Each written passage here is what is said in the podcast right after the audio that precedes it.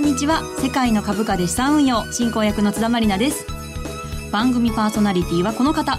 株式会社インベストラスト代表取締役国際テクニカルアナリストの福永博之さんです。こんにちは。よろしくお願いします。よろしくお願いします、はい。そしてマネースクエアジャパンシニアストラテジストの比嘉博さんです。こんにちは。よろしくお願いします。よろしくお願いします。そしてマネースクエアジャパンナビゲーターの芦田智美さんです。こんにちは。よろしくお願いします。よろしくお願いします。今日もこの4人でお送りしてまいりますさあ都内の桜結構咲いてますけどねマーケットはなんとなくこう春めいてきませんね福永さん。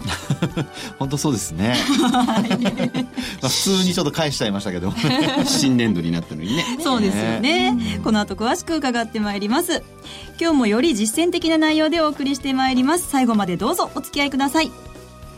世界の株価で資産運用この番組は日経平均株価やニューヨークダウが取引できる株価指数 CFD のマネースクエアジャパンの提供でお送りします。世界の株価で資産運用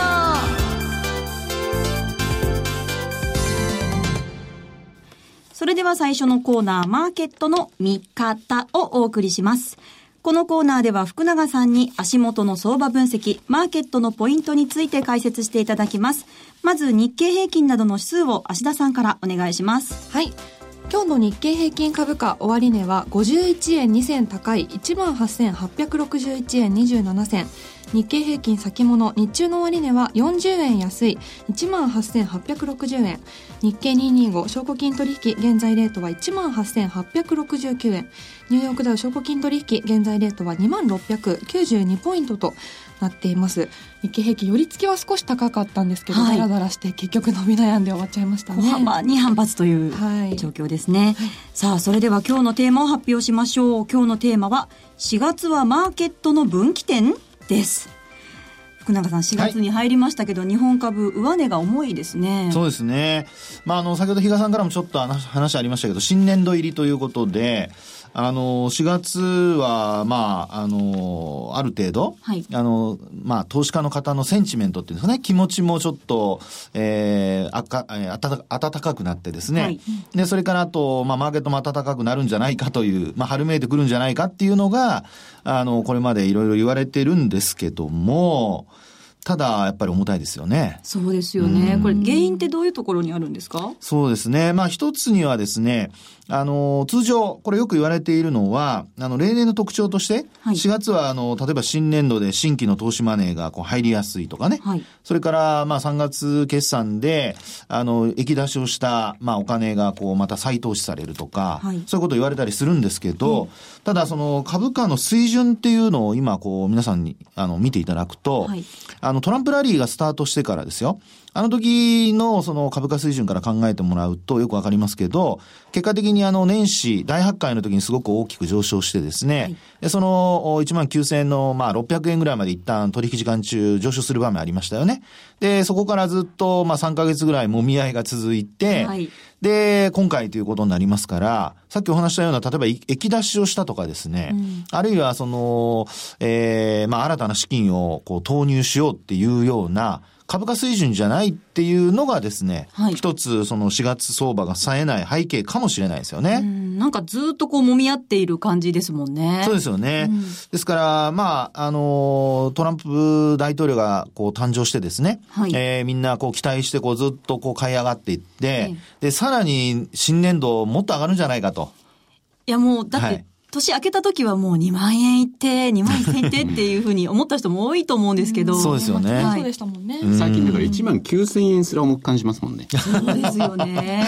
ね本当に、まあそういうことからするとですね、やはりあの新規のお金を投入するっていうのは、はい、まあやはりあの投資家も、あの、躊躇しているっていうことなんじゃないかなとは思うんですよね。そうですか。はい。なんで今年はその新規のお金っていうのは入ってこないんですかね？あの、そのあたりがやはり、こう、なんていうんでしょうかね、えー、例年ですと、はい、こう、一旦液出しをしたお金が入りやすいっていう、新たなその再投資になるっていうことになるんでしょうけど、はい、まあ、それが今回やっぱりこう、株価水準が下がってない。はい、それからあと、あの、まあ、年度が変わって、例えば、こう、なんていうんでしょうかね、ヘッジファンドなんかの、お金が、例えばあの、まあ、新たな資金が入るような、その、きっかけがあるとか、ええ。そういう、こう、世界的に何か、こう、情勢が変わるようなことがあれば、また、こう、さらにお金が入ってくるっていうことも考えられるんでしょうけど、実際にやっぱりトランプ大統領の、その、まあ、期待値がちょっとね、徐々に下がってきてますからね。はい。なので、その、新たにさらに追加してお金を入れようっていう環境にはなってないっていうところが、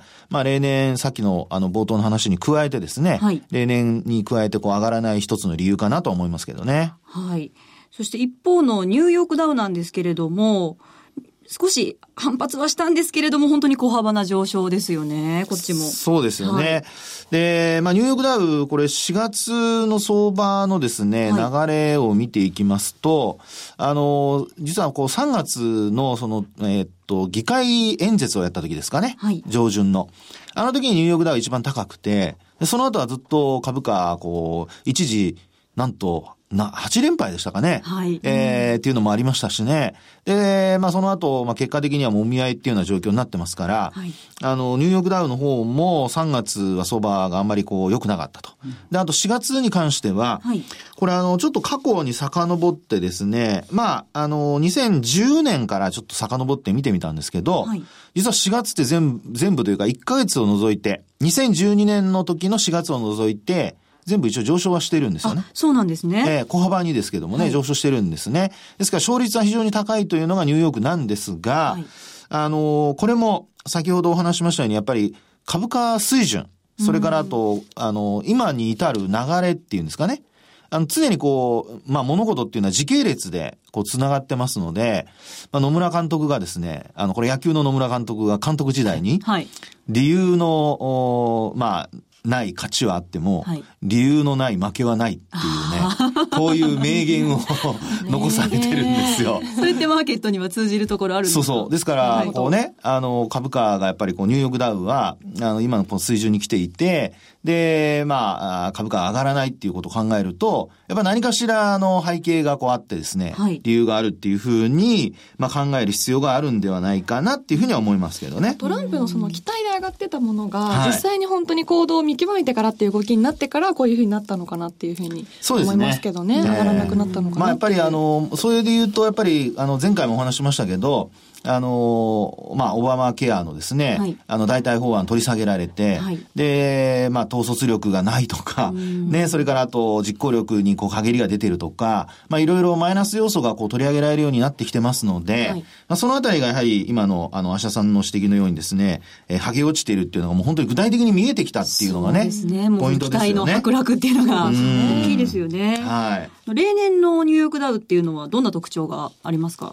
これね、先ほどもお話したように、あの、4月は、あの、まあ、高いっていうのがこれまでの特徴なので、はいで、あとは、まあ、あの、4月に限らずですけど、7のつく年っていうのが、こう、弱いとかですね。そういう話も過去にありますね。僕はあの、実際に調べたことはないんで、はいはいあの、あれですけど、これはアノマリーで言われてることですけどね。はい。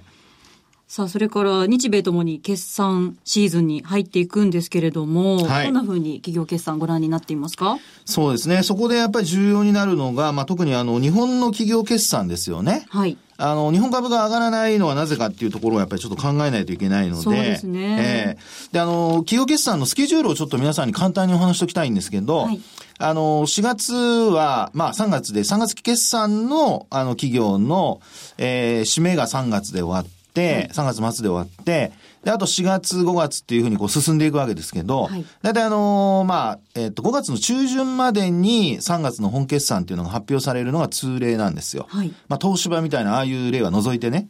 ええで、基本は、まあ、そこで決算発表が一巡しますので、あの、5月のゴールデンウィーク明けぐらいには、ほぼ主力株の決算は出揃うと。はい。ですから、それまでの決算発表の数値というのは、今で出てるのはこれあくまでも予想値なので、そうですね。ええですからその予想値を、あのーまあ、あーこれからどんな風に変わるのかっていうのがん、一番のこれから株価を動かす大きな要因になると。そうですね。そのあたりがもう日本株にどんな影響を及ぼすかっていそうですそううですポイントになりますよね。ただあれですよね、日米の株価見てると、アメリカってそれほど売られてる感じ全くしないわけですよ。はい。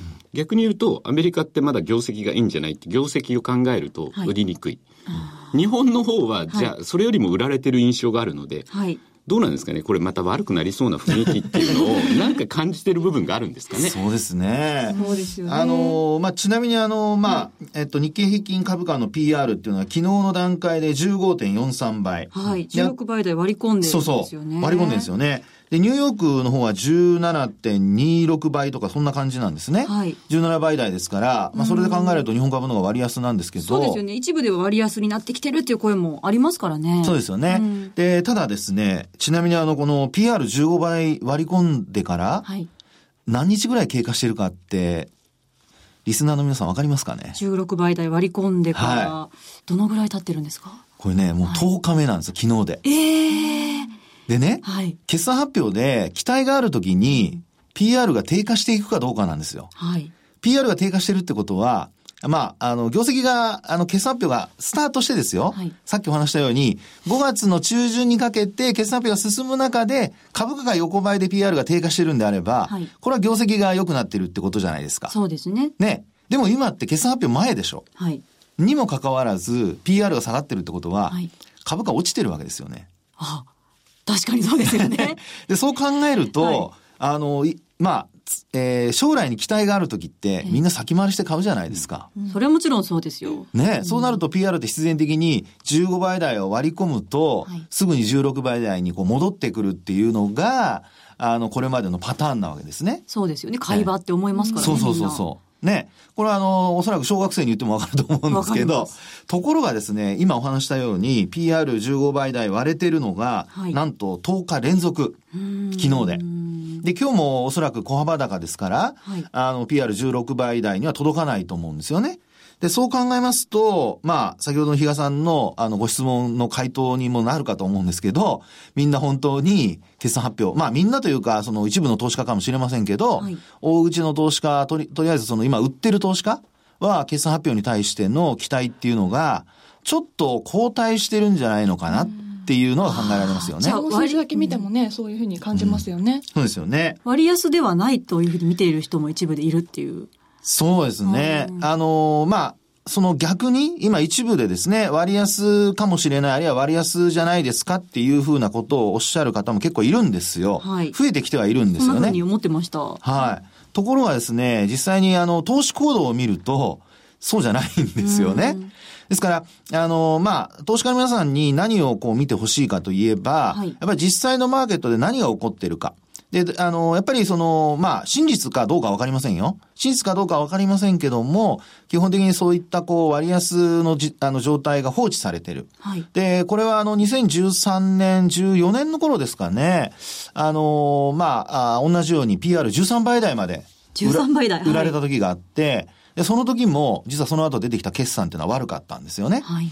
ですから、まあ、あの、これが、あの、あんまり下がりすぎるようですと、逆に、あの、本当に決算発表悪い数値が出てくるっていうふうな見方に変わってしまうので、はい、あの、PR が低下するからといってですね、あの、決算発表が過ぎて終わってから PR が低下していれば、まだいいんですけど、はい、あのもう決算発表の前に PR が低下してるってことは、そうですよね。ねこれは逆に投資家の投資行動っていうのは、売りに回ってるっていう可能性があるので、はい、そこは皆さんぜひですね、注意をして見ていただきたいなと。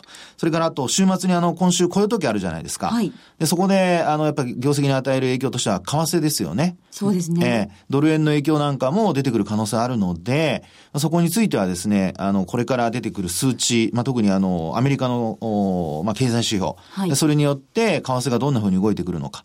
で、あと、日銀の単価も、あの、大体今回出てきた3月の単価は、108円台なので、108円。108円43銭でしたかね、確か。ね、あの、年度通期でね。えー、ですから、その辺見ると、やはり、あの、ここから2円も仮に円高になると、もうそれだけでもうイーブンになっちゃいますからね。大きいですよね。そうです、そうです。なので、まあ、そのあたりちょっと注意をしてほしいなっていうところですよね。はい。はい。じゃあ福永さん、4月相場のポイント最後に教えてください。はい、4月相場はですね、これはあの、業績が、まあ、発表なるまで、はい、ある程度こう、主力株の決算発表が進むまでは、はい、まあ、あの、一応、こう、様子見。で、あとはもう配当を取って、あの、利益確定、えー、を、やっぱりこう、先行するっていうね、優先するっていうふうにした方がいいのではないかというふうに思います。はい。しっかり様子を見ながらっていうことですね。そうです。はい。はい。わかりました。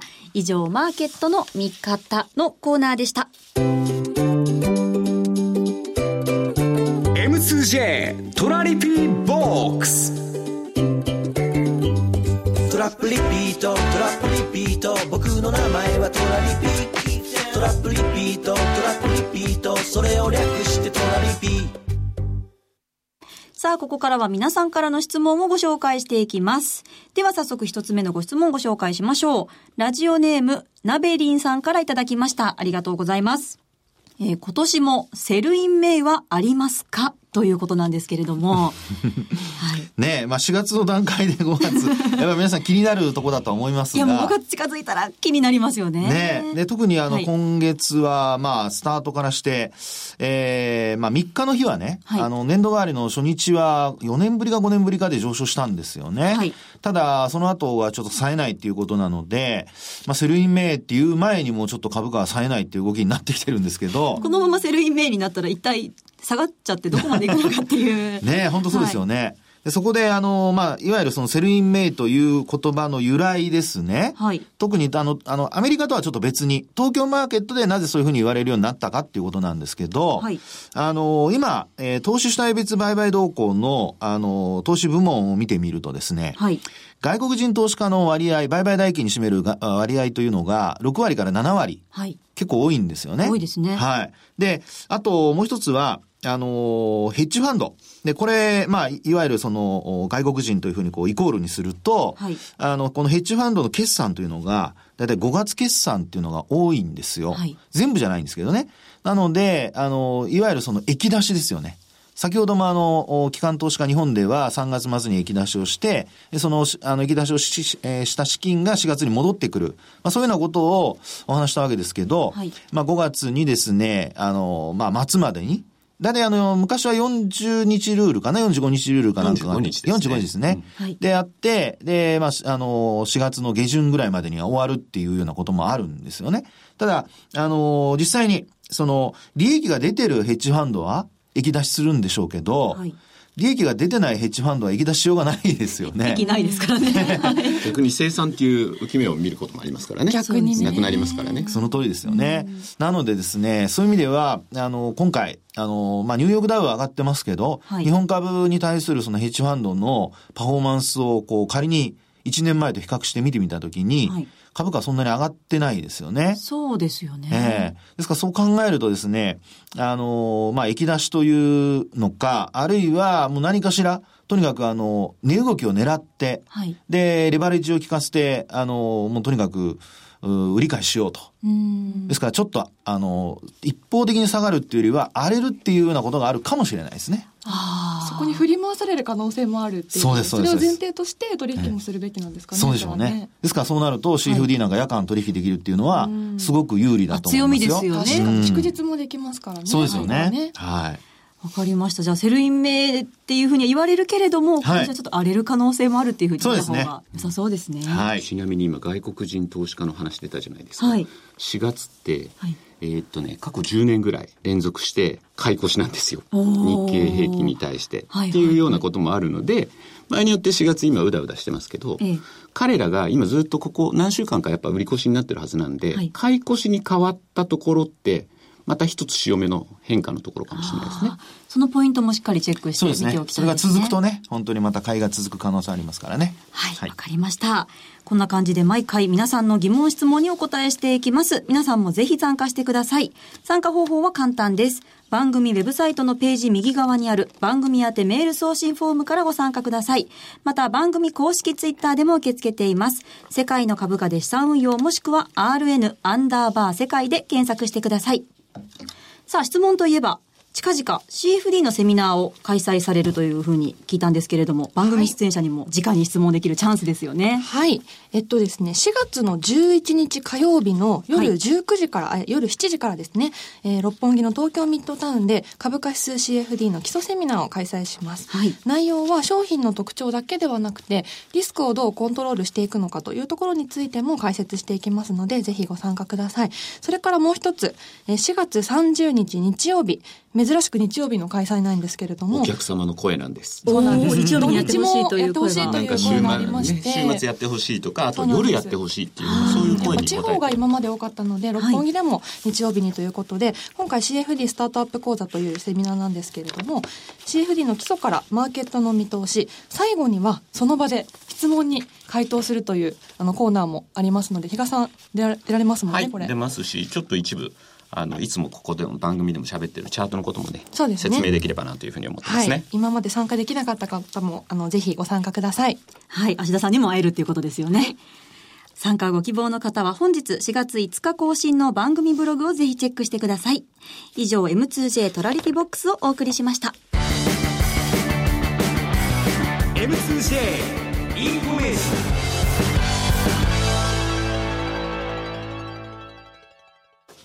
ここでマネースクエアジャパンからのお知らせです。マネースクエアジャパンでは株価指数 CFD をスマートフォンでお取引できるトレードアプリ CFD ポケトラをリリースしました。マネースクエアジャパンに株価指数 CFD の口座をお持ちの方は、トラリピをはじめとした発注管理機能や各種注文、クイック入金サービスなど充実した機能をご利用いただけます。